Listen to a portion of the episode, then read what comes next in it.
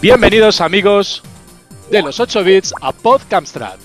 Durante la próxima hora repasaremos y comentaremos la actualidad del Amstrad CPC, revisaremos juegos clásicos y modernos y tendremos la ocasión de charlar con un personaje relevante de este apasionante mundo de la retroinformática. Como siempre, un grupo de amigos, Artaburu desde Bilbao. Hola Arta. Hola, muy buenas, ¿qué tal estamos? Desde Barcelona, Tony Ramírez. ¿Qué tal, Tony? Hola, un saludo, un saludo a todos. Y hoy vamos a continuar algo que nos dejamos a medias en el programa anterior. Vas, va a seguir con nosotros Julio Martín. Muy buenas, Julio, ¿cómo estás? ¿Qué hay? Muy bien. Gracias por estar aquí una vez más con nosotros y, a ver si somos capaces en esta ocasión de, terminar la entrevista, que tenemos mucho, mucho, mucho, mucho que, que, hablar contigo todavía, ¿de acuerdo? Pues, pues gracias a vosotros por aguantarme. gracias.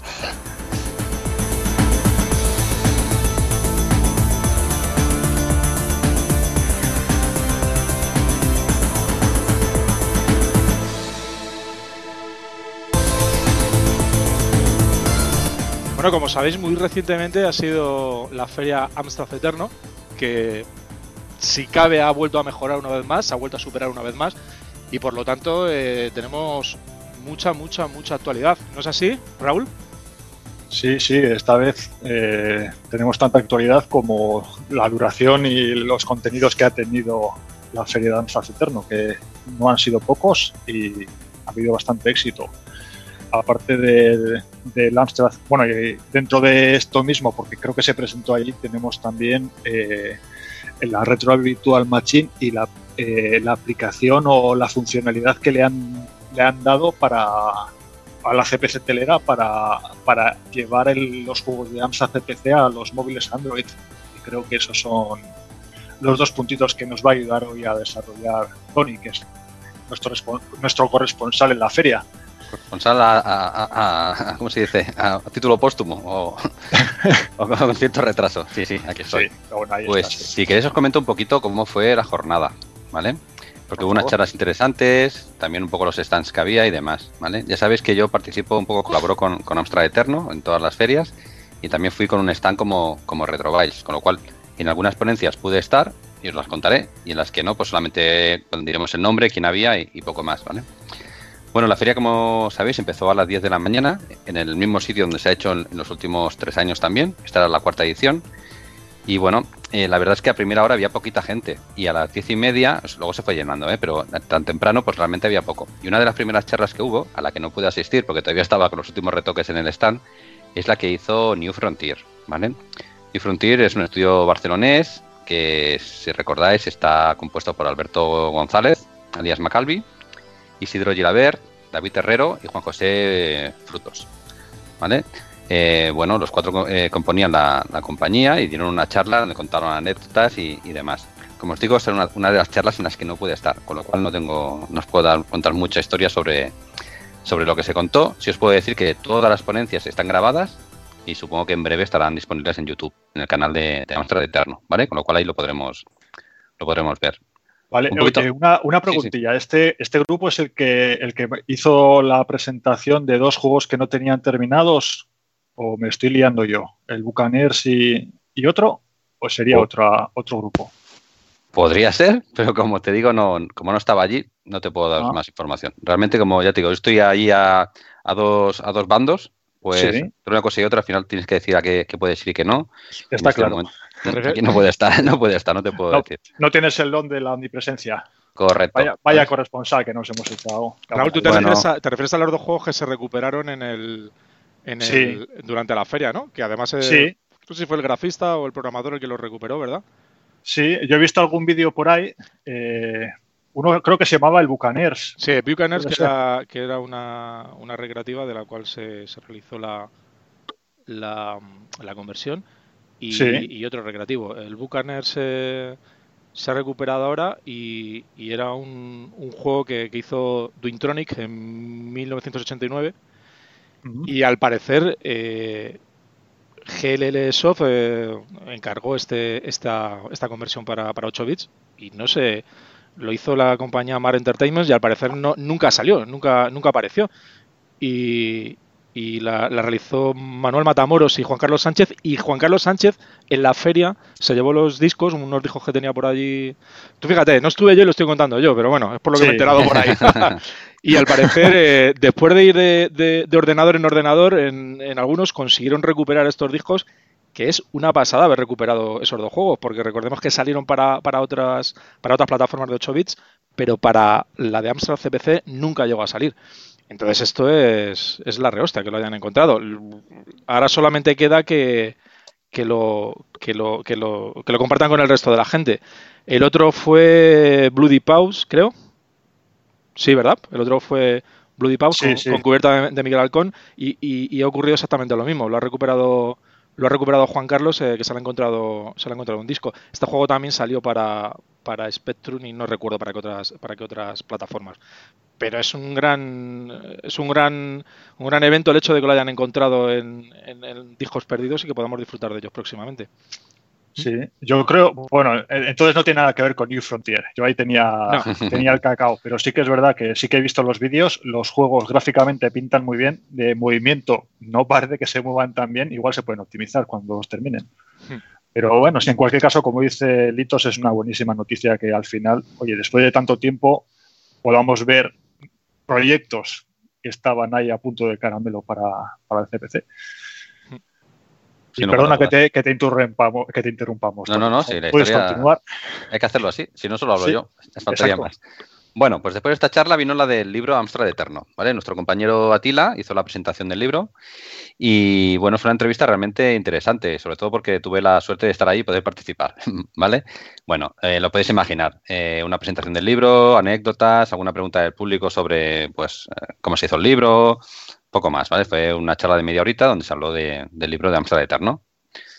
Ya os digo que tanto Atila como Suricato, bueno, Dani y yo estuvimos ahí colaborando.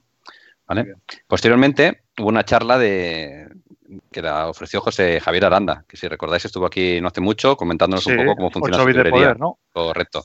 Y ahí explicó cómo programar un juego, digamos que es un clon del, Frogger, utilizando 8 bits de poder. Esta charla también me la, me, la perdí y, realmente me interesaba y espero verla cuando se publique en, YouTube. ¿vale? Un poquito antes de la hora de comer, eh, sí que pude acudir a la charla que dio Fran Gallego, ¿vale? El profesor de la Universidad de Alicante, que también es organizador, como sabéis, de la CPC RetroDev y principal autor o aglutinador, como dice él, de herramientas en CPC Telera, eh, dio una charla junto a uno de, sus alumnos, que se llama José Luis, y ahora no tengo delante el apellido, con lo cual no, lo puedo replicar. Y, también estaba eh, Juan Carlos, que es el responsable y autor del emulador eh, Retro Virtual Machine, ¿vale? Que tan buen resultado está dando últimamente. Vale, esta charla mm, se centró, y el título que tenía es Crea videojuegos en Amstrad CPC para millones de usuarios en 2019. ¿Y a qué se refiere esto? Pues básicamente Fran Gallego llevaba ya un par de años dándole vueltas a la cabeza y, de hecho lo había comentado alguna vez, que le gustaría que los juegos que, que se hacen con CPC Telera pues fácilmente se pudiesen exportar a, dispositivos móviles, como podían ser dispositivos Android o, iPhone. Y realmente lo ha conseguido. O sea, ha puesto a trabajar de alguna manera a, José Luis y lo ha juntado con, Juan Carlos. Y entre los dos han sacado, nada, un, conjunto de herramientas. Obviamente es una versión reducida del Retro Virtual Machine que, ya ha publicado Juan Carlos, pero específica para Android. Y cuando digo recortada, recortada no digo en capacidades, ¿eh? digo en, bueno, que es lo que Visualmente, ¿no? Que no tiene todo. Claro, no tiene interfaz, no tiene interfaz, lo cual es una ventaja, porque realmente lo que han conseguido entre los tres finalmente es que una vez has compilado tu juego, simplemente poniendo en línea de comandos make apk y dándole al enter, se te genera un fichero APK al cabo de un minuto, donde está incluido tanto el emulador como tu, videojuego. Y ese APK lo instalas directamente en un, en un, terminal Android y tal como arrancas la aplicación pulsando sobre el icono, arranca tu juego. ¿vale? O sea que de cara al usuario de Android, eso es transparente. No sabes que ahí detrás hay un emulador, ni que el juego está basado en un Amstrad con sus limitaciones, ni nada. Tienes el juego directamente. ¿qué pasa? Eh, esto se liberará, según han comentado, esperan liberar la primera beta a finales de este mes, después de, Semana Santa. Y ahí estamos todos expectantes para, poder hacer uso de ello. Evidentemente habrá que, habrá que cambiar el tema de interface, ¿no? En los juegos, para que... Bueno, ¿no? A ver, ¿cómo funciona? Realmente, claro, no tienes el teclado, ¿vale? Y no, no tienes un, teclado virtual. Lo que han hecho es que hay un fichero de configuración donde tú puedes mapear una serie de, controles virtuales que han hecho, que son básicamente un, pad con el arriba, abajo, izquierda, derecha y cuatro botones de acción. Y tú ahí puedes elegir, pues, no sé, disparo, escape, el botón de pausa que pongas y un segundo disparo o, o un botón auxiliar, ¿no? Digamos que tienes controles y cuatro, y cuatro botones. Lo que haces en este fichero de configuración es mapear. Oye, quiero que el cursor arriba o lo que sea el pad arriba, pues sea la Q. Eh, abajo que vaya a la A. ¿Vale? O lo puedes mapear al joystick o lo que tu juego tenga. Con lo cual, según cómo funcione tu juego y cómo hagas este mapeo, igual no tienes que hacer nada para adaptarlo. Sí puede ser que, por ejemplo, tengas que cambiar el menú. Por ejemplo, los juegos de, Retrobytes, uno teclado o redefinir, dos joystick, tres jugar. Oye, pues haces una pequeña modificación en tu, en tu menú ¿vale? Simplemente porque si realmente quieres acabar publicando ese juego en, el Google Play, pues que de cara al usuario de móvil pues está adoptado, pero nada más. Realmente no es necesario hacer la adaptación. Simplemente lo puedes hacer por si quieres facilitar la. Sí, hombre, porque además visualmente tampoco mola mucho que te pongas a redefinir teclas, eh, ¿sabes? Exacto. Mm, queda mejor que, que, se haga una interface eh, ajustada al tema de móviles, desde luego. Mm. Así es. Bueno, la verdad es que fue una charla muy, muy interesante un potencial realmente espectacular. Pues hay, unos cuantos juegos que, son muy jugables en móvil, ¿eh? Mucho, mucho. De hecho, me estoy acordando ahora mismo de uno que está haciendo ESP Soft, que, puede quedar guapísimo en, pantalla vertical, además, ¿no? Hostia, que ya te digo, ¿eh? Y además tiene Vamos, creo que, que, debería de ir aprovechando y, metiendo una interface para móviles. de hecho, de, todos modos, Tony, bueno, seguro que tú lo sabes ya, me juego lo que sea a que los primeros que sacan un juego para con, la versión esta de móvil va a ser 4 MHz. Pues no lo sé. Sí te puedo decir que yo tengo la suerte de, bueno, Fran lo, alojé en mi casa ese fin de semana, ¿vale? Eh, no es la primera vez que, que, lo tengo en casa cuando hacemos estas ferias y bueno, estuvimos charlando sobre el tema y dejamos montado en mi, en mi ordenador, en mi portátil, tengo montado pues todas estas herramientas, ¿vale? Con lo cual yo ya me he adelantado y, he estado adaptando los juegos de, de Retrobytes. Qué guay. Ya están listos. con el compromiso. El primero, tú ahí vas a sacar el primero, el, primero no lo sé, también tengo el compromiso adquirido y, así lo voy a cumplir de no liberar nada, ¿vale? sí que es cierto que, he podido probar y disfrutar de, los juegos de Retrobytes en, en, móvil. La verdad es que es una pasada. ¿eh? Tony, ¿no, crees que, eh, aprovechando este, el tema este de, poder publicar en móviles, no estaría guay sacar un... Puesto que tampoco somos tan, son tantos los grupos de Homebrew eh, aquí en España, poder sacar un sello que aunase todos los juegos eh, españoles para poder publicarlos en, en, Android molaría, ¿no? ¿A qué te refieres? ¿Porque todos publiquemos todos los juegos? Mm, aunque exista un juego, un, sello, un sello que unifique eh, la hmm. publicación de juegos españoles en Android. ¿vale? nuevo Herbe, que, claro, sí, algo así, ¿sabes? Eh, que marque un nivel de calidad, evidentemente, no vas a publicar cualquier cosa, pero es que si no me veo que vamos a estar cada uno por nuestro lado y probablemente eh, aunando este tipo de cosas se, se, solucione más, ¿no? A no ser que el objetivo eh, de algunos sea ganar pasta, que puede ocurrir y, y, se puede monetizar muy bien, claro, porque hay algunos juegos de Amstrad CPC hechos ahora mismo que, tienen una calidad cojonante y se pueden monetizar.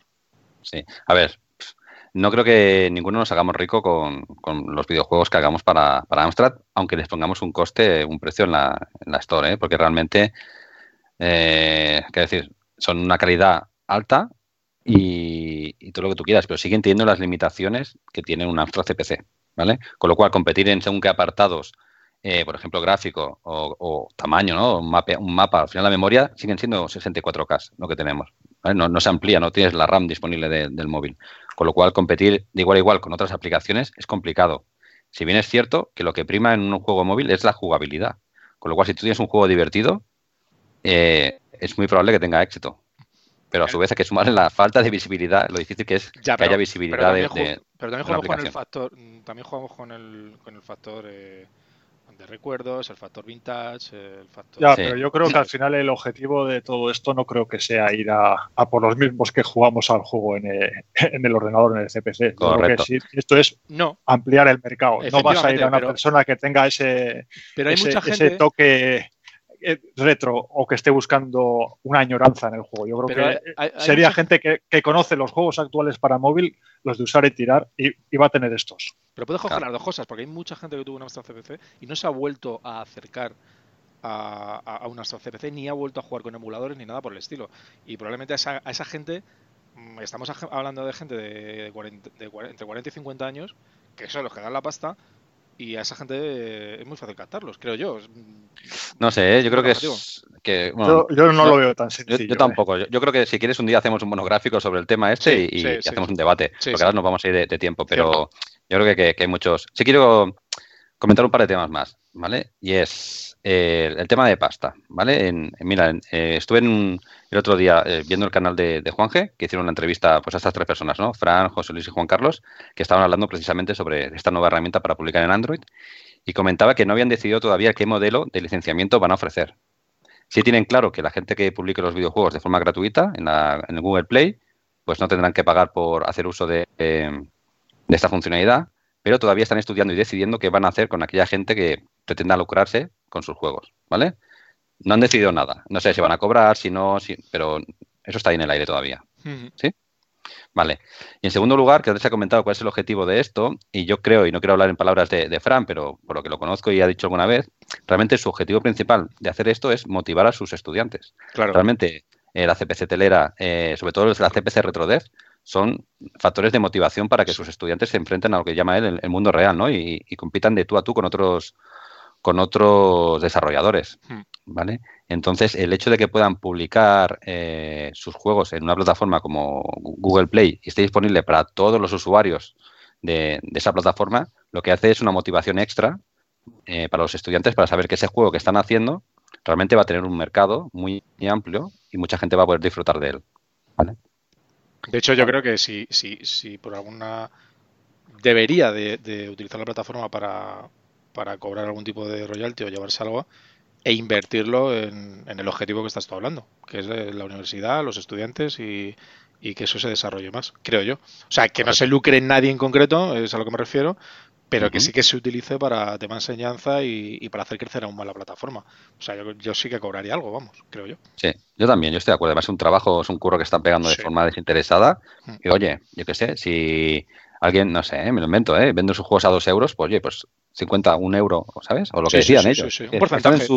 ellos pueden decidir perfectamente mm. quedarse con el 75, el 80, el 90 o incluso el 99%. Supongo que alguna motivación habrá que dejar al, desarrollador, ¿no? Pero están en su derecho de hacer lo que quieran con eso y yo lo veo perfecto. O sea, tienen que tener una retroalimentación. ¿sabes? No sé, yo, creo que... yo siempre he sido partidario de que comprendo perfectamente y de hecho se debe poner el valor a las cosas, pero también creo que todo lo que se gane con ese tipo de cosas eh, se reinvierta otra vez en, precisamente mm. lo que se está utilizando.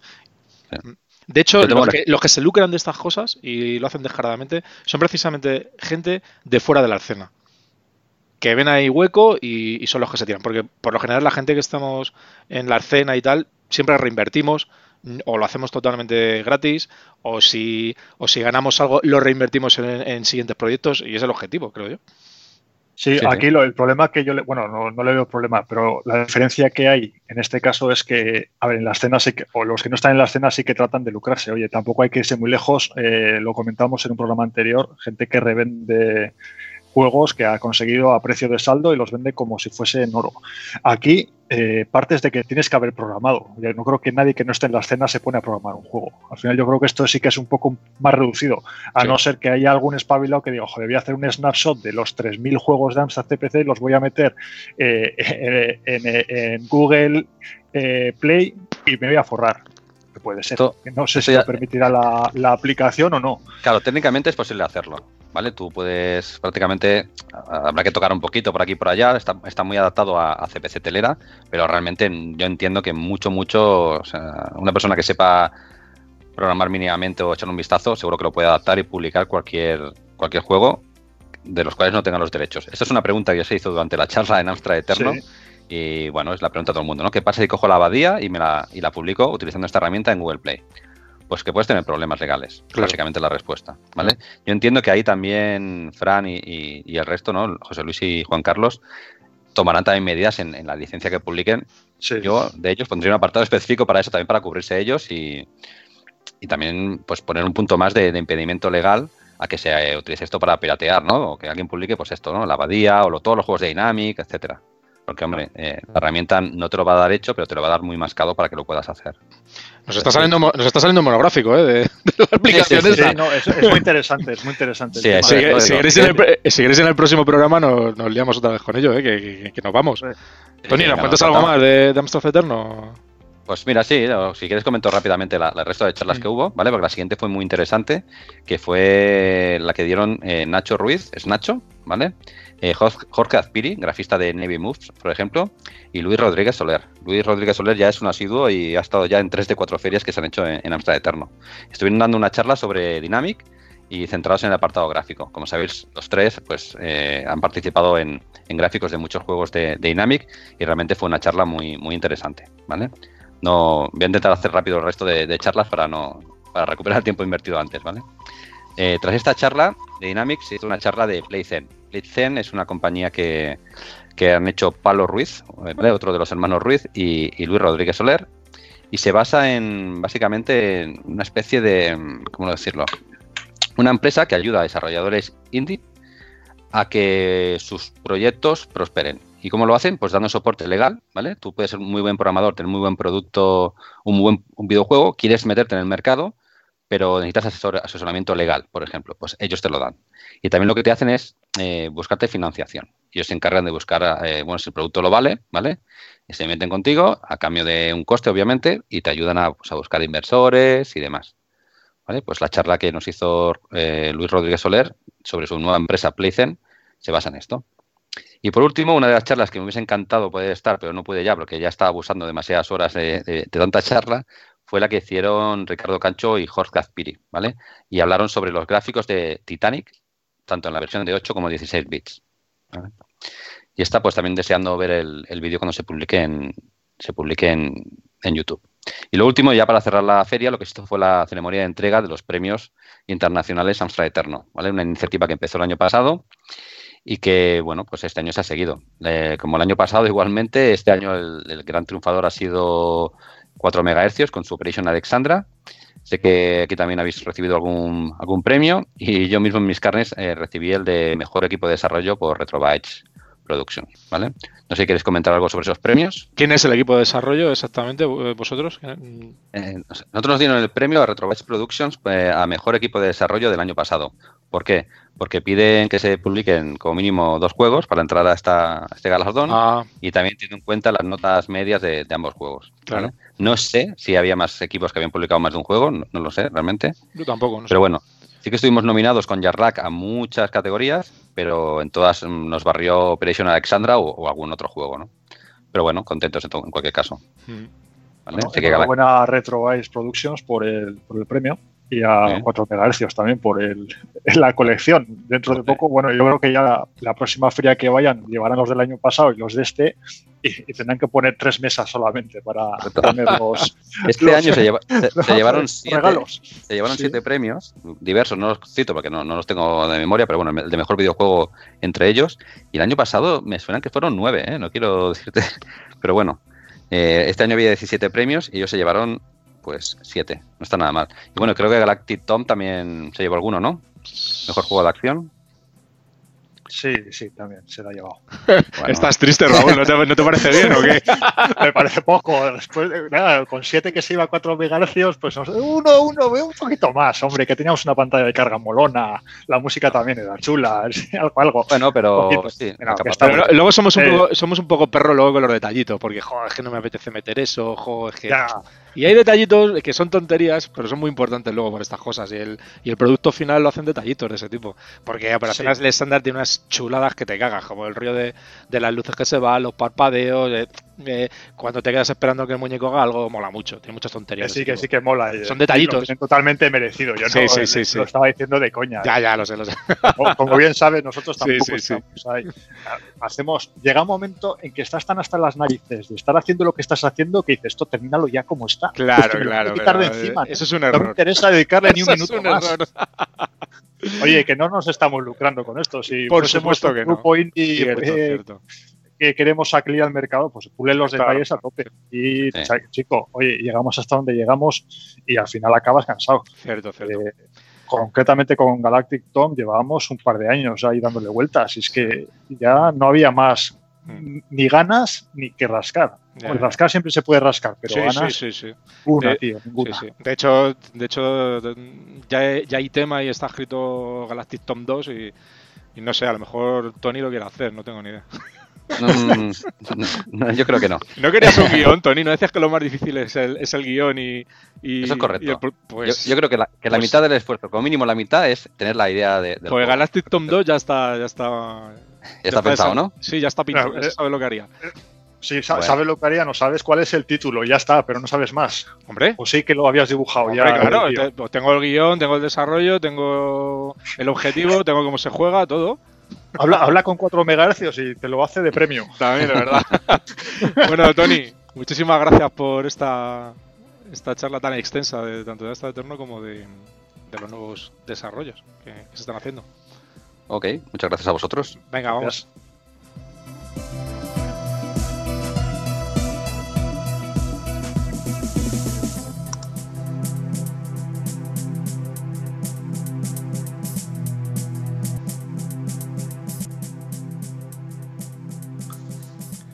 Bueno, Raúl, ¿qué tal? Muy buenas. Hola, eh, buenas. ¿Qué tal? Hoy, no, vas a, ¿Cuánto tiempo sin verte, macho? Sin oírte. sin hablar. Eh, hoy, sin hablar. Hoy nos vas a contar tú acerca de un jueguecillo, ¿no? Sí, hoy como tenemos un programa un tanto especial, nos hemos tornado aquí eh, los temas y hoy he traído yo, o voy a traer yo el juego. Mm. El juego es Exolon, un juego programado por Rafael Feco y publicado por Euson, joder, Epson Consultants en 1987. Mm. Eh, es un juego, bueno, hablando un poquito más de Rafael Ceco, Rafael Ceco es un programador eh, italo-británico que fue con, que trabajó antes de estar en Epson, estuvo en Microgen.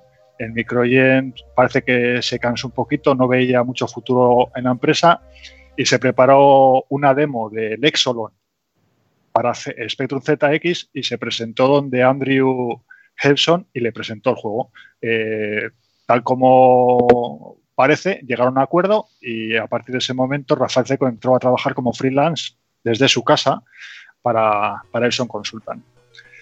Eh, este juego, aparte del programa de Rafael Seco, me ha costado encontrar información y creo que los gráficos efectivamente son de Rafael Seco y la música es de Nick Jones la música y los, los, efectos de sonido. Eh, Rafael Seco también ha programado, creo que con, con Epson, eh, los, el, el Cybernoid 1 y 2 y el, y el Stormlord. Okay, son, son los juegos de una calidad tremenda, con unos gráficos muy buenos y música también interesante. Exolon, vamos al Exolon. El Exolon si tú te cargas el juego y pones la pantalla de carga, te dice, joder, vaya castaña de, pantalla de carga. No, dice nada. Se ven unos, se ven cuatro o cinco mundos, entendemos que planetas, el título del juego y poco más. Eh, pero la arrancas y ya la música que te trae el juego te, envuelve. Tiene una musiquita muy chula. Eh, si tenéis oportunidad y si no la tenéis, darle un tiento al juego y escuchar la música. A mí me parece, es una de las músicas de, que más me gustan de todos los juegos que he visto para Amstrad CPC. Eh, por lo de Nick Jones, si no me equivoco, porque ya te digo que está, está un poco oscuro y depende de la fuente que te documentes. Hay incluso sitios donde he oído que lo había hecho el propio, el propio Ceco todo en el juego, hasta la música. Eh, vale, el juego es un, arcade. Entonces, eh, tú eres un, tío que vas ahí por, por, los mundos del Señor y lo que tienes que es avanzar pantallas avanzar pantallas eh, a base de, darte leches y aprender, porque es un prueba y un error. Entras en una pantalla no sabes lo que te encuentras. Te encuentras una, una, una mina en el suelo, pues sabes que la tienes que saltar. Eh, pero de repente te sale del suelo una especie de aspiradora y te machaca. Pues oye, pues ese tipo de cosas tienes que ir memorizando para que no te vuelva a pillar de sorpresa la próxima vez que, llegues a, a esa pantalla tú como, soldado interestelar, interestelar que eres, llevas un armamento que consiste en una pistola de alcance limitado, porque la bala no llega hasta el final, y tienes un lanzamisiles. por norma general, los, misiles que lanzas apretando el disparo, cuando pasan dos o tres segundos sale el misil, sirven para cargarte los, los enemigos estáticos. hay enemigos estáticos y hay eh, obstáculos que te impiden el paso. Pues nada, sueltas un misil, un misilaco, te los ventilas y sigues adelante. Y con la pistola lo que haces es cargarte a, los enemigos que, se mueven. Pues hay desde bolas que, que, suben y bajan hasta navesitas que te atacan. Pues con eso vas con tu pistola. Según avanzas en el juego, pues te vas encontrando diversos enemigos. Los hay eh, más complicaditos, más, más sencillos. Los, lo bueno que tiene el juego es que vas aprendiéndolo poco a poco y vas avanzando. Eh, lanzas unos misiles, revientas ahí los obstáculos y te pueden, se pueden salir más enemigos. Y eso a veces lo que hace que el juego se ralentice mucho. Y es una de las pegas que le he visto. Estás jugando, eh, ves que tienes ahí un, obstáculo, que ves que se mueven unas bolitas dentro, le pegas un misilaco, las bolitas se esparcen y el juego parece que, pega un bajón que, tremendo. Se nota una burrada. Y poco más que contar del juego. No sé, bueno, son, son, cinco niveles, cada nivel tiene 25 pantallitas y poco a poco. Yo creo que tiene una dificultad bastante bien ajustada. Una vez que sabes dónde te vas a encontrar, avanzas bastante bien. Yo en mi época creo que me lo terminé, porque ahora he estado revisando y he visto que me acordaba de todas las pantallas, hace un huevo que no juego al, al juego. Y, y, eso es. No sé si. Yo tengo, una, curiosidad. sí. curiosidad. Eh, ¿Está documentado en las instrucciones esto de que el protagonista va por los mundos del Señor? No, eso lo he pensado yo, no sé por dónde va. Me ha encantado eso. El tío va por, yo no sé, supongo que será algún exoplaneta. Ah, mira, muy importante. Eh, eh, llega, en el juego tienes unas cabinas en las que te pones, te cascas y te pones un traje, de un exoesqueleto, que es lo que le da en parte el nombre al juego, de Exolon. Con ese exoesqueleto te cubres, tienes el doble de potencia de disparo de pistola y además te, salvas de algunos enemigos cabrones que hay, de estos que salen del suelo, incluso de las, de las minas. La pega que tiene llevar el esqueleto este es que cuando llegas a. cuando pasas el nivel te da menos puntos. Pero bueno, al final, si lo que quieres es acabarte el juego, recomendable totalmente que cuando tengas la oportunidad de ponerte el, traje te lo pongas. Como tú, como tú decías, eh, la pantalla de carga no se, no se explayaron mucho, ¿eh? Modo 1 ahí, el título, cuatro bolas y hasta luego, macho. Sí, sí, sí. Si fuese por, si hubieran utilizado la pantalla de carga como portada en la cinta, yo creo que no venden un chavo. Qué triste. Pero, sí, pero bueno, la portada de la cinta está bastante, bastante bien, es bastante más interesante. Ves a un tío con, con, el exoesqueleto, entiendo que está puesto, con una pistola láser y con un casco de jugador de fútbol americano, que no le pega mucho, pero bueno, ahí la tiene puesta y unos enemigos. La pantalla, con la portada del juego ya te da, te da ya un poco más, te mete más en el, tipo de juego que va a ser, pero con la pantalla de carga, que poco les hubiera costado convertirla, ¿no? Directamente y ponerla como pantalla en vez de ese, esa simpleza. Pero bueno, luego el juego yo creo que, que es chulo. A mí me gustado, me gustó mucho y me sigue gustando. Hombre, el juego es bastante vistoso y lo que comentabas de que se ralentiza en momentos es normal. Es que hay una cantidad de sprites ahí moviéndose a la vez y, cuando haces una explosión que hace ese efecto de partículas, ¿no? Por llamarlo de alguna manera, que también se llena de bolitas la pantalla, realmente se mueve muchísima cosa en pantalla. Y, los sprites también son, son grandes, que no son pequeños precisamente. Mm. no sé, muy vistoso y, y sí que me ha recordado, no, no, no, yo no lo sabía, lo del Cybernoid. Realmente sí que cuando lo has dicho, he dicho, ostras, es verdad, se, parecen los gráficos, sí, tiene un estilo parecido. Con lo cual, sí, ya os digo, yo este juego no lo jugué en su época, lo conozco de, pues de la época actual y, sinceramente lo he probado, no, no, no, puedo decir que lo haya jugado. Pero bueno, súper vistoso, pues esto, ¿no? La cantidad de, sprites que mueve y el tamaño, el tamaño de los, de, los mismos, ¿no? Pues es muy vistoso. Sí, hay relacionado con los sprites. Sí, bueno, ah, por favor, sigue, sigue. Sí, no, no, que, quiere comentar que sí, que estoy de acuerdo con todo lo que estáis diciendo. Yo lo he jugado en, la versión de Spectrum y efectivamente la pantalla de carga es absolutamente penosa porque era el título con una serie de esferas de colores y ya está. Y el juego le pasaba exactamente igual lo que estáis contando, de que en determinados puntos se ralentizaba un poco y tal, pero era uno de los juegos que a nosotros nos picó muchísimo, tanto a mi hermano como a mí, y nosotros lo jugamos hasta terminarlo, y, y está entre nuestros favoritos. De los juegos de. Te, diría que la, pantalla de carga de Spectrum es más bonita que la de, CPC. ¿eh?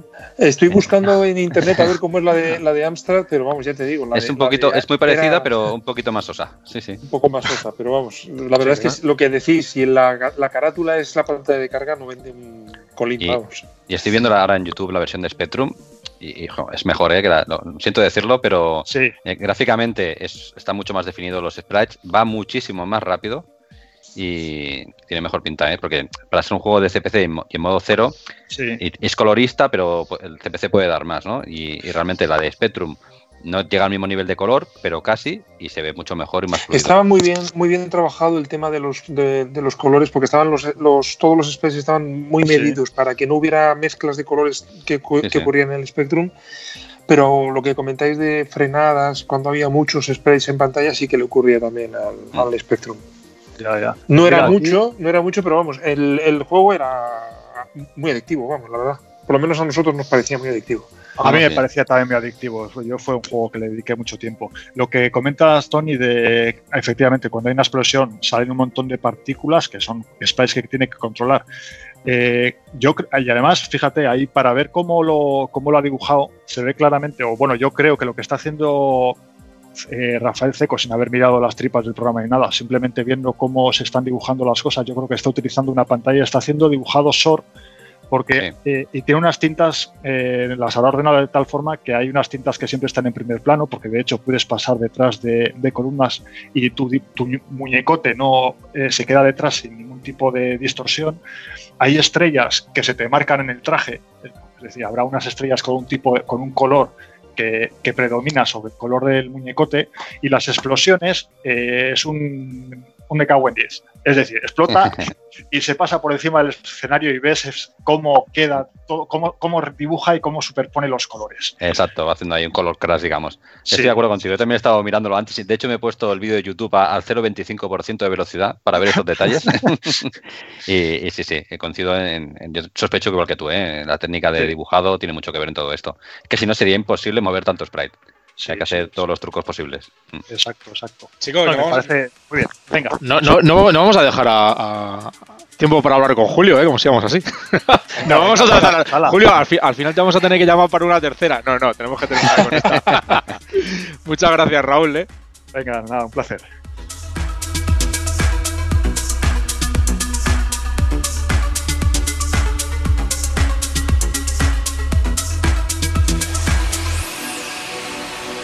Porque efectivamente hoy vamos a, continuar hablando con, Julio Martín Erro, eh, grafista que trabajó en algunos de los juegos más notables de la edad de, oro del software español y colaboró en dos de las principales compañías de videojuegos de la época, Dynamic y Topo. Aunque hizo bastantes, bastantes más cosas y, alguna, y por algunas de esas cosas es por lo que queríamos preguntar hoy a, a Julio, porque como sabréis nos quedamos en el programa anterior medio tirados, se nos hizo muy largo de hecho, y, vamos a continuar. Eh, gracias por estar hasta aquí, Julio, con nosotros. Muy buenas. Pues gracias a vosotros por, por permitírmelo. Bueno, esto no lo, lo vamos a currar entre, entre Tony, Artaburu y yo. O sea que vamos, a, vamos a ver cómo, cómo salimos con ello. Eh, si queréis empiezo yo. Eh, yo tengo muchísimas curiosidades por preguntarte porque, tú has hecho, has trabajado y has hecho muchísimas cosas para 8 bits. Y voy a empezar con una que, me llamó la atención cuando lo, cuando lo leí. Eh, es, sobre, la pantalla de carga de, Temptation. ¿O Temptation es? ¿Temptation? sí, Temptation, sí. Que fue un juego que, se realizó en exclusiva para, para MSX. Fue uno de los primeros juegos que, publicó Toposoft. Y tú hiciste la mayoría de carga de este juego. Eh, según creo, la trabajaste inicialmente en Spectrum, eh, aunque, aunque, luego soportase a MSX. Pero eh, si mal no recuerdo, leí que lo hiciste utilizando tu técnica de escáner biológico. Y tengo curiosidad por saber qué es esa técnica que utilizabas. Eh, yo lo llamaba escáner biológico de broma, porque lo que es, porque es simplemente, pues, eh, mi padre trabajaba en, la universidad y hacían placas electrónicas, entonces trabajaba mucho con acetatos para hacer lo que son los circuitos impresos. Los hacían a la antigua, solarizando las placas y luego con ácido eh, quemando el cobre. Entonces, esos acetatos yo los pintaba, hacía los bocetos en folio y yo lo que hacía era con rotuladores indelebles hacía el dibujo en ese acetato, el acetato lo ponía en la tele por electricidad estática. se quedaba pegado en la tele y entonces yo lo que hacía era calcar el dibujo que yo tenía hecho con rotulador en el acetato sobre directamente la pantalla. entonces era, yo lo decía escanear o escáner biológico porque lo que yo eh, lo, que hacía era utilizar la vista para, para, para, escanear. Yo ponía, donde ponía el ojo, ponía el píxel, por decirlo de alguna manera. Y la coña era que, claro, si estás eh, con la pantalla, los monitores antiguos, que eran monitores de tubo, la pantalla lógicamente un poco curvada, y con el acetato encima, pues eh, realmente no estás pintando en la superficie del cristal, sino estás pintando por, por dentro, por donde está pintando el, el, haz de electrones. Entonces eh, se veía muchas veces eh, doble imagen. Entonces yo siempre estaba pintando con un ojo cerrado. Me acabo de dejar, me acabo de dejar anonadado con la técnica. Así era como, así era como yo lo hacía. Pero, pero... Yo creo que grabar un vídeo haciéndote eso. es increíble. porque vas a triunfar, macho. pero, además, pero Julio, además... Es buenísimo. Pero tú en, aquello, en aquellos años ya, además, si mal lo recuerdo, para Wordle Chess utilizaste un escáner de mano. Eh, vamos a ver, el no había escáner, de mano, ¿para cuál me has dicho? ¿Para Whopper Chase no utilizaste un escáner de mano? para Whopper Chase lo que, eh, Javier Cano consiguió un escáner de mano, efectivamente, que era una cosa pequeñita, o sea, eh, ocupaba, pues, no sé, lo que ocupa ahora mismo un, aspirador de estos chiquititos de, coche. Sí.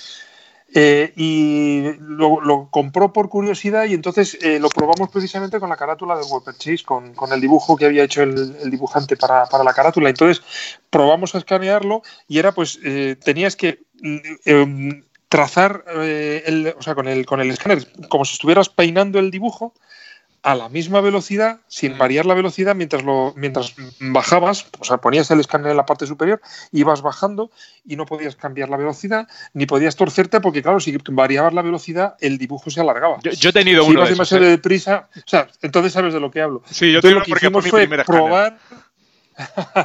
lo que hicimos fue probar y pusimos mm, una regla para, guiarnos, vamos, más que una regla, pusimos como si fuera una, una, vigueta pequeñita de, aluminio para poder apoyar en hacer fuerza hacia, hacia un lado con el, con el escáner y poder hacer el trazo lo más uniforme posible. Me sirvió de primeras para, la carátula del, del Cheese por la prisa, para no tener que andar dibujando y tal, y luego simplemente pues ir mm, limpiando un poquito el dibujo que había que, había quedado escaneado y, darle color. Sí, porque con el, ese juego te lo curraste tú todas las versiones, además. Me curré yo todas las versiones y nos dieron una semana para hacerlo. Sí, sí, sí, eso fue una locura. Sí, sí. Se hizo para promoción del, Burger King, que, empezaba a hacer cosas aquí en, España, y para promocionarlo pues se, se atacaron por las oficinas de Herbe y era cuando estaba empezando a hacer todo lo del todo lo de Topo, o sea, cuando se empezó a, preparar mm.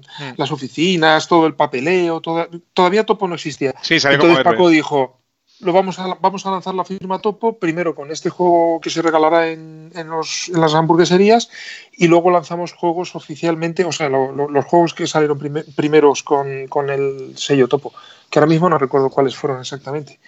No sé si fue el Survivor uno de ellos. Sí, Survivor fue uno. Eh, el Spirit fue otro. pero no sé si de los primeros. Que, de Spirit hiciste tú también la ilustración, si mal no recuerdo. Sí, sí, sí.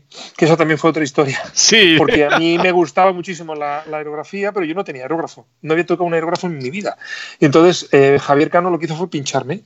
Y como el ilustrador que hacía normalmente las carátulas, que se apellida Cañas, que era un, un dibujante muy bueno, a mí me encantaba. Estaba estudiando medicina, creo recordar no podía, por ese, no podía, por el motivo que fuera, no recuerdo exactamente cuál. Entonces contactaron con otro dibujante que hizo una carátula que se llamaba Col 36, creo recordar, y la del Whopper Chase. Pero para el Spirits este chico no tenía tiempo para hacerla. Y entonces, eh, como yo dibujaba y yo le había enseñado algunas cosas a Javier Cano, Javier Cano dice, pues le proponemos a Paco que hagas tú el, la ilustración. Y Paco dijo que quería una, una, una prueba, un boceto. Y entonces yo esa misma, esa misma tarde me fui a una papelería, compré el aerógrafo, compré unas tintas y un cartón y le hice un boceto.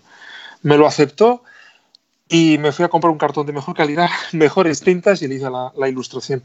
Y a Paco le encantó. Y yo ya te digo, yo vi el cielo abierto con aquello de madre. no solo voy a hacer eso, sino que además voy a hacer carátulas. Y ese dibujo, ese dibujo eh, tiene más historia, porque creo que se marchó Se manchó y se jodió el dibujo. Ese dibujo tiene la siguiente historia, que además es para, estrangular a, varios de los participantes. Resulta que el juego eh, no tenía nombre, entonces eh, el, programador le había puesto Willy Wizard el mago Willy. Entonces, los, distribuidores de los, de los juegos en, Inglaterra, que iban a distribuir los juegos de, de, Herbe o de Topo en, en, Inglaterra, decía, no podemos sacar un juego que se llame el mago Pepe. Tenéis que cambiarle el nombre. Y entonces empezaron a pensar nombres y no había manera. Entonces llega el inglés y dice, pues mira, lo vais a llamar eh, Spirits. Eh, pues muy bien, pues yo preparo la carátula con el nombre Spirits y yo me hice mi ilustración con el nombre Spirits, con una tipografía que le había gustado mucho a Paco. Y cuando ya está la carátula terminada, ya está entregada, llega el inglés y dice, hemos pensado que Spirits va a ser el nombre de distribución del juego en España, pero en Inglaterra se va a llamar la esfera psíquica. Entonces me dice Paco, tienes que hacer otro título. Pues solución, como el fondo de la ilustración era negro arriba, degradado hacia azul, yo dije, pues mira, no hay problema. Yo me hago dos cartones del tamaño del título, los pinto de negro y sobre esos dos cartones hago Spirits en uno y de Psychic Fear en el segundo. Que los filmen y que superpongan uno en el otro. Pues no hay problema, yo lo he visto hacer. Yo venía de una escuela de, diseño gráfico y, habíamos hecho trabajos de esos, no profesional, profesional, pero sí que habíamos hecho trabajos de clase de, superposición de este tipo. Cuando se le da la carátula a la fotomecánica con las dos cartones con el título, no se les ocurre otra cosa que pintar con pistola el nombre original Speedis que estaba en la carátula, o sea, en el dibujo original, que era otra tipografía diferente, para taparlo todo de negro para filmarlo y que no hubiera ninguna letra por encima y poder poner superpuesto los otros dos carteles para hacer las dos versiones. ¿Qué se no se le ocurre a este señor otra cosa que pintarlo con, un, con una tinta específica de imprenta, no con acrílicos o con tinta o con lo que sea, sino con las tintas serigráficas que se utilizan en, imprenta, que muchas de, ellas tienen un componente de petróleo brutal, tremendo, y, tapar con un folio eh, la parte de la esfera. Entonces, claro, el tío pinta con pistola, no con aerógrafo, sino con pistola y a distancia, y cuando quita el folio, la mitad de la esfera está manchada. Eso parece una pecera, más que una esfera, parece una pecera sí, de, hecho se, aprecian algunas manchas. sí, se, no, se, se, ve perfectamente, se ve. Y bueno, han pasado treinta y pico años y el dibujo todavía mancha. Todavía mancha, o sea, no se puede tocar. Todavía me mancho de negro. es una pena. me, lo, destrozaron.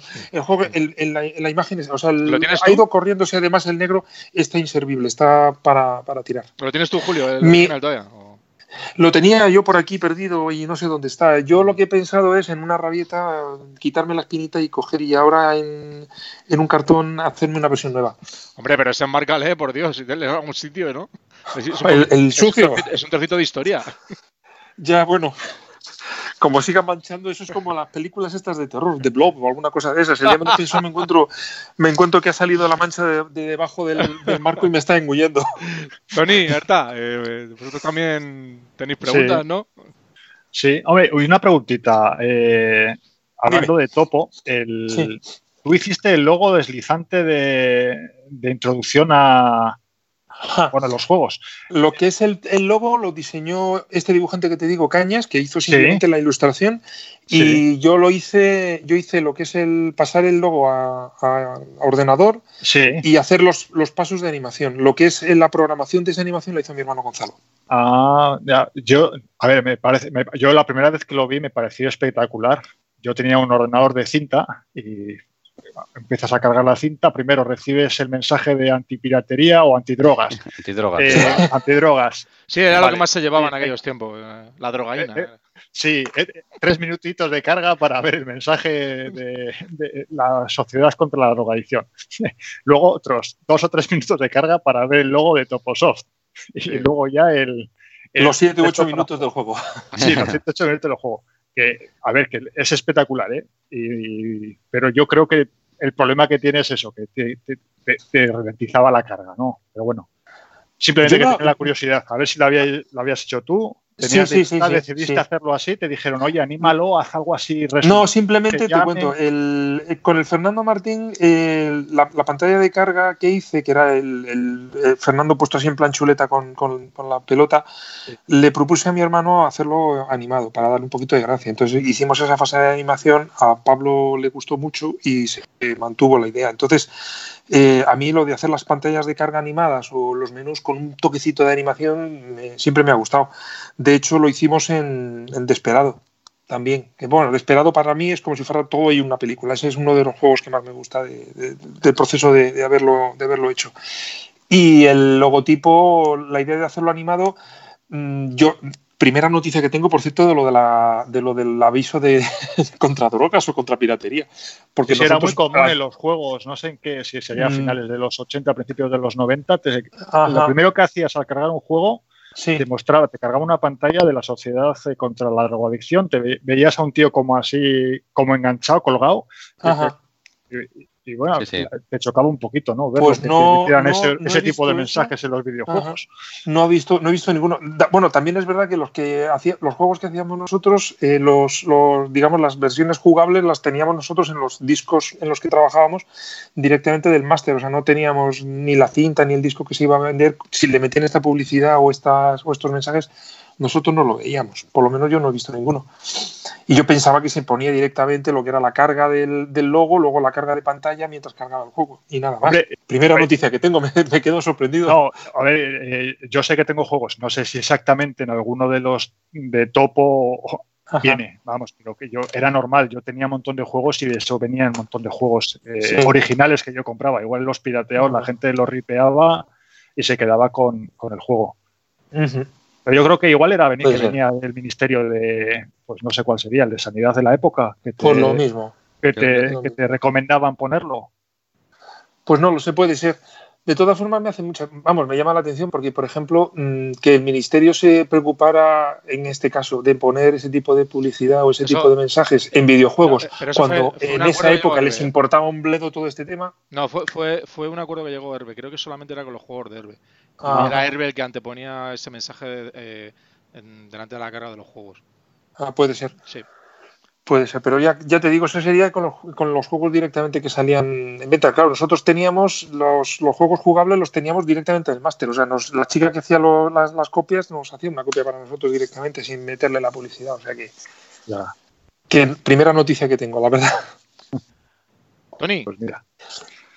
Bueno, pues no sé qué preguntar. Eh, bueno, tengo entendido, Julio, que, habías participado en la creación de los primeros sprites que salieron para, bueno, que se iban a utilizar en el juego Casanova cuando estabas en, Topo. Pero ese juego finalmente se publicó no por Topo, sino por Iber. ¿Nos puedes contar algo de este movimiento? Pues mira, eh, no sé al final con qué, con qué caso salió el juego. El juego iba a salir primero efectivamente con, con Topo. El chico que estaba haciendo el programa, mm, no recuerdo el nombre del, chico este, pero sí te puedo decir que mm, la relación con él no era muy, muy normal, en el sentido de que no le gustaba nada. No te decía por qué. Pedía cambios absolutamente para todo, pero no te, tampoco te decía por qué. Entonces vamos a ver, mm, yo como, como grafista, si yo hago un gráfico con toda mi ilusión, hago lo mejor que, creo que puede quedar ese muñeco, le hago una, una animación que a mí me gusta y que le veo unos toques que me llaman la atención se lo enseño a Javier Cano, porque yo a Javier le enseñaba cuando yo ya veía las cosas mm, bien, como cuando a mí me gustaban. Javier dice, Jolín, me gusta, están estupendos, le van a chiflar, le van a gustar muchísimo. Llega el programador y lo primero que decía era, no. ¿Por qué? el de la versión Amstrad CPC, el de la versión, el de la versión Amstrad CPC, Javier Vila. No sé si era el mismo que de Spectrum, no lo sé. No, lo sé. No lo sé. Me, suena el nombre, pero ahora mismo no caigo ahora mismo quién era. Eh, la cosa es que yo hice muchísimos gráficos del, del, Casanova. Hice los personajes principales y parte de los decorados. Pero claro, no hacía más que pedir cambios, pero no te, no te decía por qué, ni, ni te decía exactamente qué es lo que quería que cambiaras. Entonces ya llegó un momento en que le dije a Javier, mira, yo no puedo seguir así. Yo esto paso de ello. Pero es que Javier también acabó un poquito, un poquito harto de, de esta situación y el juego yo no sé si le acabó en otra firma porque le fueron dando largas. El caso es que mm, yo ya no hice absolutamente nada para el Casanova y la curiosidad es que los gráficos del Casanova finalmente los hizo Alfonso Borro, Alfonso Fernández Borro. En los, en los créditos, aquí estoy viendo el, vídeo en YouTube, en los créditos aparece Borro y también José Carlos Arboiro, que entiendo que es el, programador, ¿no? Sí, Sí. Pues él está como programador y como, como grafista, además de. Sí, porque algunos, algunos, algunos gráficos los haría él, seguramente. Por, mm. le, le, corregiría a Alfonso alguna cosa. Y la curiosidad es que Alfonso ha terminado haciendo eh, muchos, o haciendo o participando sin terminarlos, muchos de los proyectos que yo había empezado y que los dejé por diversas razones. Por ejemplo, un proyecto que no, que no se terminó de un juego que era como un baloncesto parecido al Fernando Martín, un uno contra uno, eh, futurista.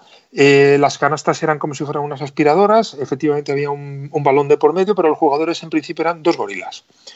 Eh, después, cuando ya estaban todos los gráficos hechos, no, vamos a quitar un gorila y vamos a poner un cocodrilo.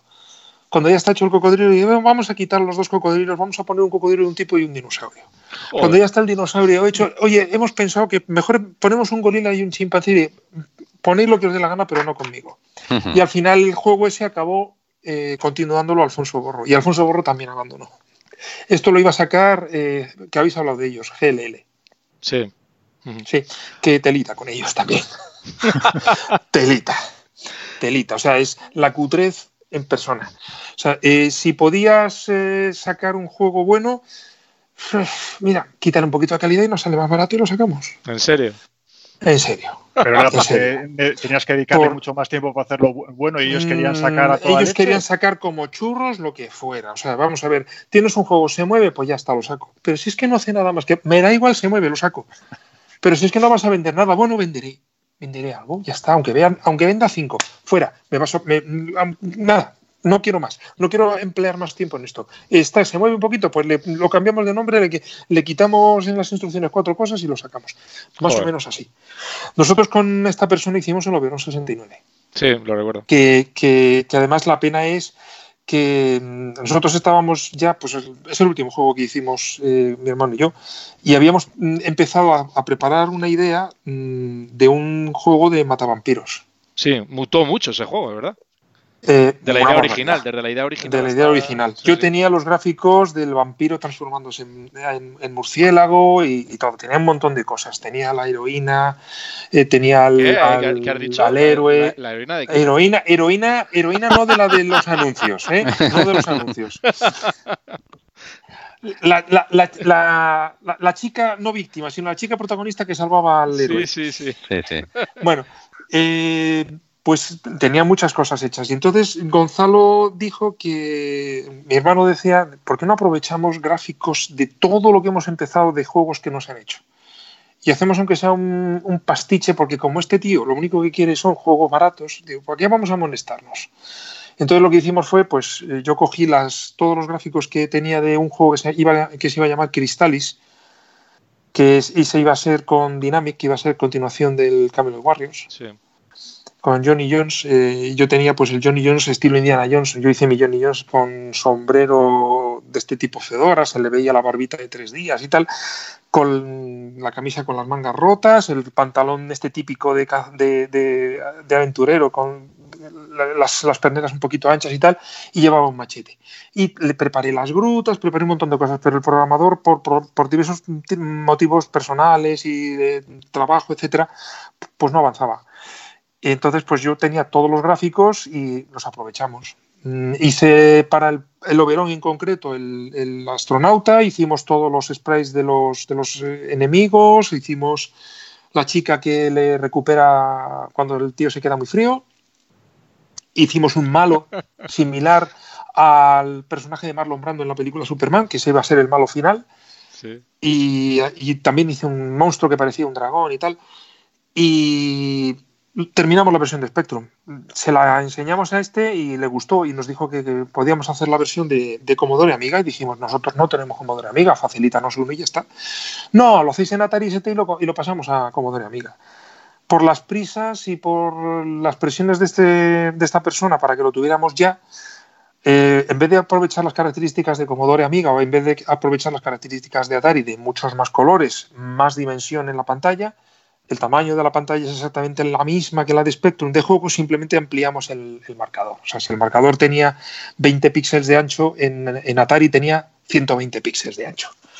Todo por la cutre de, este, de esta persona. Y además eso, trabajar para un Commodore Amiga con la cantidad de colores que facilitaba el Commodore Amiga, lo hicimos con Atari ST que tenía 16 colores nada más y al hacer la conversión nos dice, no, no, no, con esos mismos 16 colores. claro, la, no hubo versión de Atari, no salió versión de Atari cuando se programó en Atari ST. Hubo versión de Commodore Amiga con los colores y con las limitaciones de Atari ST.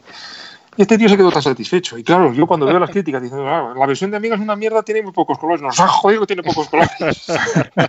y al final eso es lo que, los que, los tiene que, acabar frustrando, ¿no? Claro, claro. Nosotros acabamos para, ver por este juego, por este juego mi hermano dijo, no hago nada más. Paso ya olímpicamente, ya me, me, me, quito de esto y no quiero saber nada más de esto. Oye, Julio, que tenemos mucho, tengo muchas más preguntas, ¿eh? No, dime, dime, dime, al final tenemos que hacer otro programa, ¿eh, macho?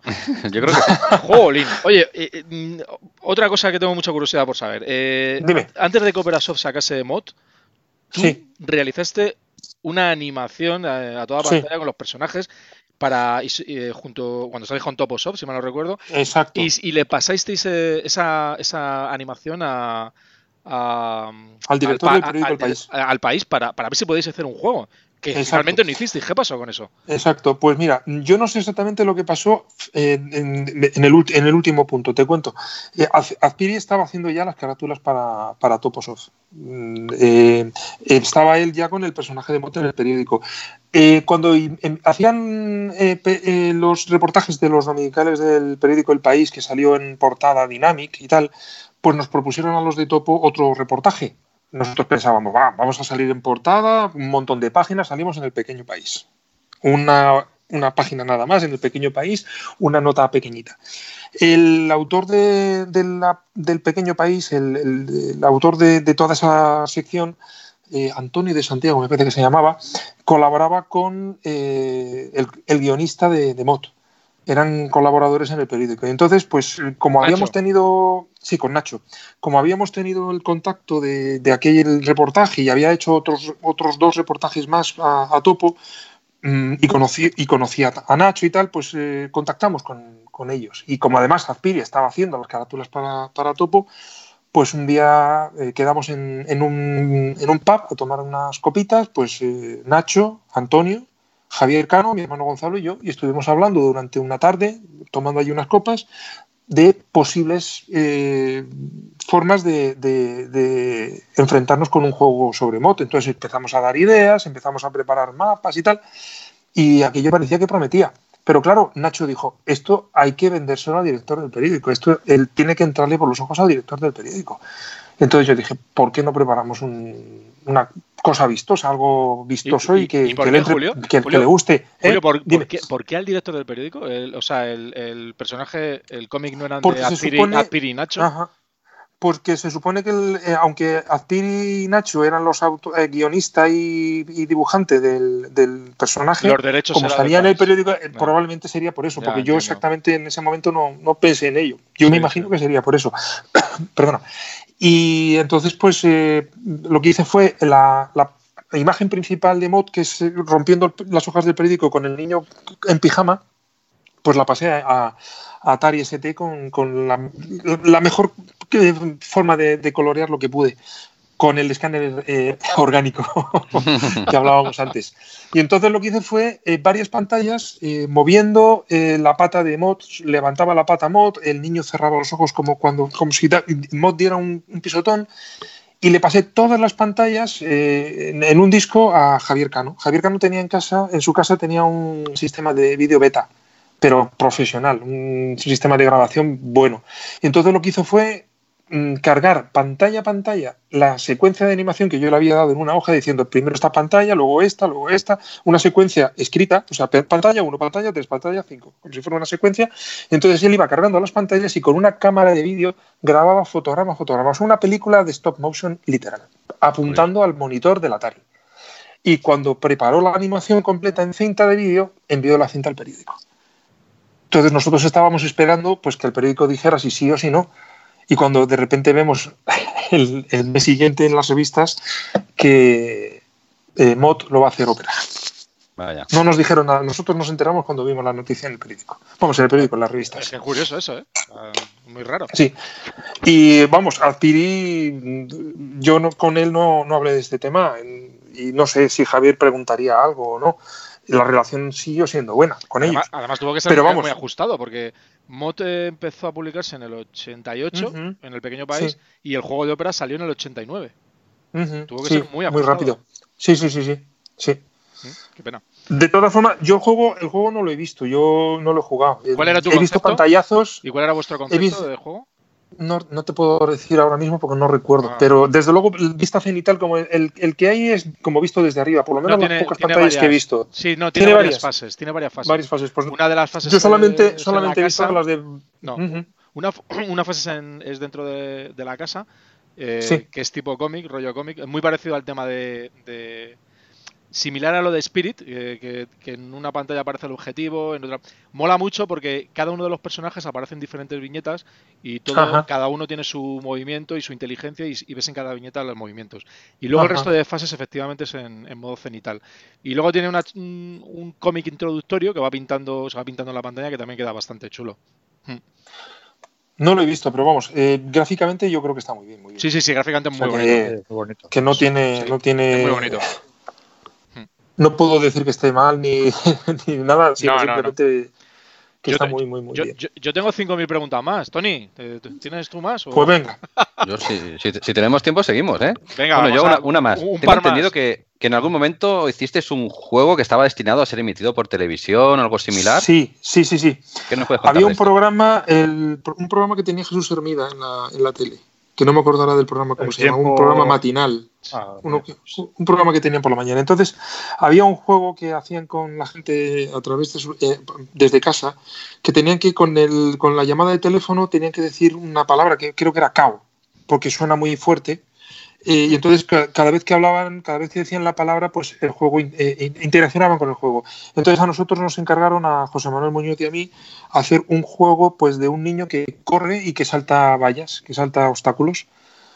Entonces yo hice la animación del, del, niño de los obstáculos. Eh, José Manuel hizo la programación y se entregó a Televisión Española, pero el juego no llegaron a utilizarlo. ¿Y esto en qué corría? ¿Sobre era PC? Era, eh, mm, esto era en Spectrum directamente. ¿Ah, sí? ¿En Spectrum? En Spectrum. Nosotros lo hicimos para Spectrum. Nosotros lo hicimos para Spectrum. ¿El qué? ¿Dónde está el juego? Ah, yo tengo los gráficos. La programación la tenía José Manuel. No sé dónde se quedó el juego. Porque además eh, nos, pasó, nos pasó con este juego lo mismo que nos pasó con el Whopper Chase. Cuando hicimos el Whopper Chase, eh, Burger King dijo que no quería que nos quedáramos con copias de nada, que entregáramos todas las copias a, Burger King hasta que la campaña saliera oficialmente y empezaran a darse los juegos. Y entonces, cuando los, eh, los juegos empezasen a regalarse, nos devolvían todos todas las fuentes. Y con esto algo parecido. Lo que pasa es que yo tenía los gráficos, yo tenía mis, gráficos, pero el tema de programación lo tenía José Manuel. Yo no sé qué pasó con ello. Bueno, eh, José Manuel. Los gráficos, yo creo, yo creo que hay un por ahí un vídeo que tengo yo de cosas inéditas y tal. Yo creo que los gráficos los tengo por ahí. Se ve al niño, por lo menos los sprays se ven. Sí. Oye, al final esto, si llega a salir, sería hubiera salido antes, porque luego hubo en la tele un programa en la que se jugaba también a un videojuego a través del teléfono. No me acuerdo qué, cuál era. Hugo, el Hugo. el Hugo, eso es.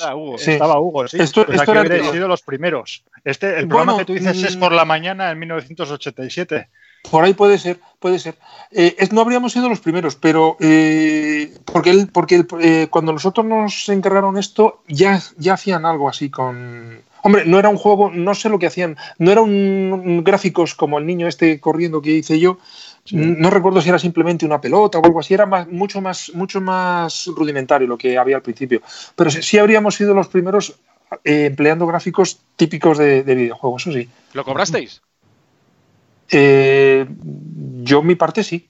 Ah, guay. Me imagino que José Manuel Bueno, José Manuel estaba en nómina. José Manuel estaba en nómina. Quiero decir que no lo Yo mi parte sí. Quiero decir que no se emitió, pero lo cobrasteis.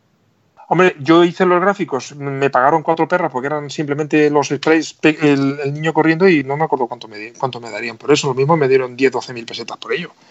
Pero sí lo cobré. Muy ricas. Ya te digo. Ya te digo, la, por ejemplo, la carátula de Spirit me dieron 36 mil. Hostia. No está nada mal. 36 mil me dio para ser la primera carátula que, que, que hice que no está nada mal. No está luego nada te la estropearon encima. Eh, luego me la estropearon. Que... haberte dado más. Oye, Julio, eh, yo me acuerdo. Me tenían que haber dado, me tenían que haber dado el, el, el, el, derecho a la, a, a, la rabieta, haber cogido al tío y haberle arrancado la cabeza. Haberle untado de negro a él. No, haberle untado, haberle untado el dibujo por la cara. Qué bueno. Oye, Julio, eh, yo recuerdo cuando se presentó, cuando salió Toposoft en, en la prensa de, la época, me acuerdo en el 87 que, que mm, salió un artículo a dos, a dos páginas en, el Micromanía. Eh, no me acuerdo en qué número de Micromanía ni en qué época, pero, pero salió, salió un artículo a, dos páginas. Y ahí se presentaba el equipo de Toposoft y se presentaban los próximos juegos que iban a sacar, los primeros juegos que sacaban. Muchos de los cuales eh, no sacó al final Toposoft, algunos sí, como, como, Spirit o eh, Baum, por ejemplo, no salió. No recuerdo quién lo estaba haciendo ni quién lo iba a hacer. Baum, luego, luego Baum me parece, Baum lo estaba haciendo un equipo que luego se llamó Sortrap. Sí, que al final salió, al final salió, eh, salió con otro nombre. Al final fuera triple comando, al final fue. Triple comando, exacto, eso era, sí. Sí, que salió bastante después. A lo que iba había otro juego que, se presentaba se presentaba en la, presentación de Toposoft, que era The Brick, eh, que era un juego de ladrillo. The Brick. Que ese también desapareció, no lo sacó al final no, Topo, pero sí que estuviste tú, implicado, estuviste tú implicado al final en... Sí, pero The Brick sí salió. Sí, pero salió. The Brick sí salió, salió con, con el mismo individuo de GLL, pero con otro nombre. Efectivamente. Delta, ¿no? No sé si salió como, como Delta o como Diabolic, no lo sé cómo no, Yo creo que como Delta. Salió Diabolic Software, pero creo que lo, se publicaría como Delta, supongo. puede ser que como Delta, sí, sí, sí. Ahí, ahí, hiciste tú también algo, solamente la pantalla sí, sí, sí. Algo más, no, no, no, no, yo hice, yo hice parte de, de, los gráficos, la pantalla final última, que es cuando termina de romper los gráficos y se ve a la chica. Sí. Y, y parte de los gráficos los hizo mi hermano. Vale, pero ¿esos gráficos eran los originales que se hicieron inicialmente en Topo o luego los hicisteis posteriormente en Delta? No, no, no, no, no. Esos son los que hicimos para Porque A, Topo se le presentó en el año 87 y uh Brick salió dos años después. Sí. esto, esto, esto, además hicimos los gráficos para, para, para Topo. Sí el chico, el programador, desapareció, no sabemos, no, no, sabíamos muy bien por qué, y cuando contactó con nosotros otra vez que lo, que lo iba a sacar este, esta Delta, ¿no? Eh, como nosotros habíamos hecho los gráficos, contactó, por lo menos tuvo la decencia de contactar con nosotros diciendo esto lo va a sacar este tío, vosotros tenéis derecho a cobrar los gráficos. Qué bien. Fantástico. Eso, eso, podría funcionar así perfectamente. Estabais en topo, habíais preparado unos gráficos que entiendo que eh, serían propiedad ya no solamente vuestras, sino serían de topo. no, no exactamente. No, no exactamente, no. no. sé cómo funcionaba en aquella. No, no, no. O sea, vamos a ver, una empresa, la, sí, eh, pero era muy diferente. Era muy diferente. O sea, tú, por ejemplo, tú tenías un. Por lo menos en el caso, los casos en los que yo he participado. Yo tenía unos gráficos. Eh, mi hermano o cualquier otro programador preparaba, preparaba código y cuando el proyecto estaba terminado, entonces firmabas un contrato con Herbe. Y ese contrato era, pues cedías los derechos para que Herbe distribuyera y tú cobrabas un royalty. Pero mientras tanto, no, mientras tanto eso era tuyo. Claro. Porque en esa presentación. No, eras de la empresa, en ese momento tú no eras empresa. Eras, ¿Tú seguías siendo un freelance o.? Yo he, sido, yo he sido freelance siempre. Yo, por ejemplo, una de las cosas por las que dejé de colaborar con, con Topo fue cuando Javier Cano se fue y entró a sustituirle Gabriel Nieto. Gabriel Nieto estaba emperrado en que tanto mi hermano como yo entráramos en nómina. Él quería por todos los medios que nosotros formáramos parte de, Topo en nómina. Y nosotros decíamos, no, mira, yo sé que el, sueldo es muy goloso porque estaban, estábamos hablando de cerca de 300.000 pesetas mensuales, creo que estaban cobrando algunos. Muy ricas, 200, y ya te digo, de la época encima. 200, 200, por ahí, por ahí rondaba, ¿no? Pues, te estoy, lo mismo estoy tirando muy por lo alto, pero por ahí rondaba por, por cosas que he oído y, o por lo menos por las cosas que recuerdo que nos habían prometido. Que lo mismo luego era bastante menos, pero bueno. Eh, y nosotros, mi hermano decía, no, no, yo quiero estudiar, yo quiero hacer mi carrera y esto lo quiero como hobby. Yo me saco un dinerito extra, tardo lo que me dé la gana en hacer el juego, yo cuando lo tenga terminado te lo traigo. No quiero estar mm, eh, obligado a tener que cumplir un horario, obligado a tener que tener un juego en una fecha concreta cuando no quiero hacer eso porque quiero estudiar. Y yo lo mismo, yo le dije que yo quería dedicarme a mis estudios de, de dibujo y todo eso y que haría esto como freelance en ratos libres, que es lo que yo quería. Entonces, pues eh, por ese motivo ni, Gonzalo ni yo entramos en Topo en nómina. Sí que estuvimos en la creación de, Topo como tal, pero no formamos parte del equipo de Topo íntegro, vamos. Ya, ya. Eh, de verdad que sigo teniendo más cosas, pero es que nos vamos otra vez de tiempo, chicos. Eh, tendría que. Te podría preguntar por Light Evil, por. Por, un montón. ¿Por cuál? Lately Evil, que también estaba presente. Eh, ah, Evil también lo presentó, también se presentó a topo con ese juego, que era un jueguecillo de un diablillo que debía hacer cosas malas ese para. Se iba a hacer en principio en Commodore. Para que no le salieran alas al diablillo, que, que, el concepto era buenísimo y también hacía sí. los gráficos y tampoco llegó a, a, realizarse. Y sí hiciste los, datos. También eh, un simulador de hockey, estabas metido en ese rollo también, sí, recuerdo. Y puedo seguir, y, seguir y seguir, pero sí, sí, teníamos uno de uno de, de, un chico que hacía pintadas en la pared. Spray. Sí, luego teníamos eh, uno de unas luchas. Eh, las luchas de aviones, como se llaman, dogfight, pues era lo mismo, pero con perros. ¿Y estos juegos por pues qué, estos juegos por pues, se desechaban? Eh, ¿Cuál era el Pues mira, por ejemplo, no vamos a el, de los, el de los perros, el del dogfight, eh, lo hicimos con, con, estos de Sortrapa y eh, yo no me acuerdo exactamente muy bien qué pasó, pero yo creo que acabaron peleándose y pues se quedó ahí en el tintero. Luego tengo, también teníamos por ahí otro de un picnic, que estaba la gente, una, una, pareja comiendo un picnic y llegaban las hormigas y se comían las cosas. Yo empecé a hacer los gráficos, empecé a, llevar cosas a una oficina, nunca me presentaron al, programador, yo no veía allí a nadie más que a un señor que estaba en una oficina muy siniestro, el hombre, y yo le llevaba gráficos y de repente digo, vamos a ver, yo estoy llevando aquí gráficos una vez por semana, a mí no me enseñan nada, no veo al programador, no veo a nadie, digo, pues mira, chicos. Eso es muy turbio, mejor no ir. Demasiado turbio, exacto. Que te quiten todo lo que Hombre, lo bueno, lo bueno es que era oficina con puerta de calle, o sea que si hubiera pasado algo podía salir corriendo. Otro que empezaste con José Manuel también fue Stones, que tampoco lo, tampoco a buen puerto. Ese, ese tampoco llegó a buen puerto. Ese, una pena, porque ese estaba divertido. Ese eran como si fueran torneos medievales montados como en avestruces y la idea era divertida, pero bueno. Eh, eso no. Yo, yo, creo que todo lo que queda, que mucho. Eh, lo dejamos para el quinto programa si queréis. Se va a quedar para nosotros, ya. Vamos a, vamos a quedar a tomar unas cervecitas ya nosotros, yo creo, y porque es que mm, podemos seguir y continuar y continuar y no paramos. Eh, sí. Julio, lo que, lo que sí que he sacado en claro con Julio, eh, y también le vale, yo creo que vale para Tony y para todos aquellos desarrolladores, si necesitáis ideas para hacer videojuegos, hablar con Julio, porque es que te, da ideas, vamos. El picnic de las hormigas, la lucha de medieval en Avestruz. Es que, vamos, eh, va a ser por ideas. Julio, ¿alguno, ¿alguno de estos, Julio, ¿alguno de estos juegos de los que hemos hablado que nos han terminado, alguno de ellos ¿Estás trabajando en él o no? Pues ahora mismo, de, del, dos de ellos, en teoría sí. Ah, mira. Dos de ellos en teoría sí. Me quedo contento solamente con saber eso. Pero, pero vamos, que va muy lento porque el programador de uno de ellos está con un, con un contrato gordo y no puede dedicarle mucho tiempo. Y el otro, pues eh, te diría lo mismo, el, programador está ahora mismo trabajando en un colegio y tiene que no para y no sé cuándo podemos meterle mano. Mi hermano está muy interesado en, cogerlo además, mi hermano está muy interesado también en, meterle mano para adelantar un poquito. te puedo decir que son el Zero Kelvin y el, y el Cristalis. ¡Guau, qué bien! Zero Kelvin tengo muchas ganas de verle, tío. El ruso y el americano, ¿no? Sí.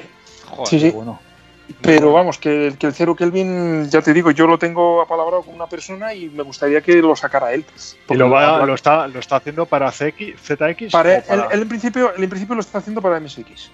Ah, para MSX. En principio, para MSX. Pero vamos, luego hará conversiones. Estupendo, estaremos atentísimos. Qué maravilla, genial. Julio, eh, muchísimas gracias, de verdad que, que, ya, ya, continuaremos con esta charla en un bar porque es que si no, no terminamos. Eh, yo quiero darte muchísimas gracias por, habernos contado todas estas cosas, que además son los entresijos de, de la edad de oro de, de Español. Hemos hablado contigo horas, yo creo, porque, porque hemos pasado de la hora ya. Nos has contado muchísimas cosas de, juegos que has terminado, de juegos que, que, vendrán. Y nada más. Eh, no sé si Tony Ertaburu eh, opina lo mismo que yo. Eh, sí, es un placer. las gracias. Gracias a vosotros. Disfrutamos mucho oyendo estas batallitas, ¿no? De, para mí, por ejemplo, no sé, eh, me hace mucha ilusión poder pues, escuchar de primera mano, ¿no? Para mí es no sé, un honor poder estar aquí compartiendo charla contigo, Julio. Sí, nos dejas ver cómo era el mundo en aquella época, que es muy, muy diferente a lo que es ahora. Eh, para mí se me escapaba muchísimo, yo era un chaval y, yo no entendía cómo funcionaba aquello, pero me parece verlo ahora eh, Os cuento una cosa que, demuestra lo, diferente que era. Os cuento una cosa, y era cuando nos, nos ocurrió lo del Fernando Martín, eh, pues yo lo que hice fue acudir a las GAE a solicitar ayuda. En las calles directamente se rieron de mí y dijeron que tontería, me echaron, literalmente me echaron a patadas de allí.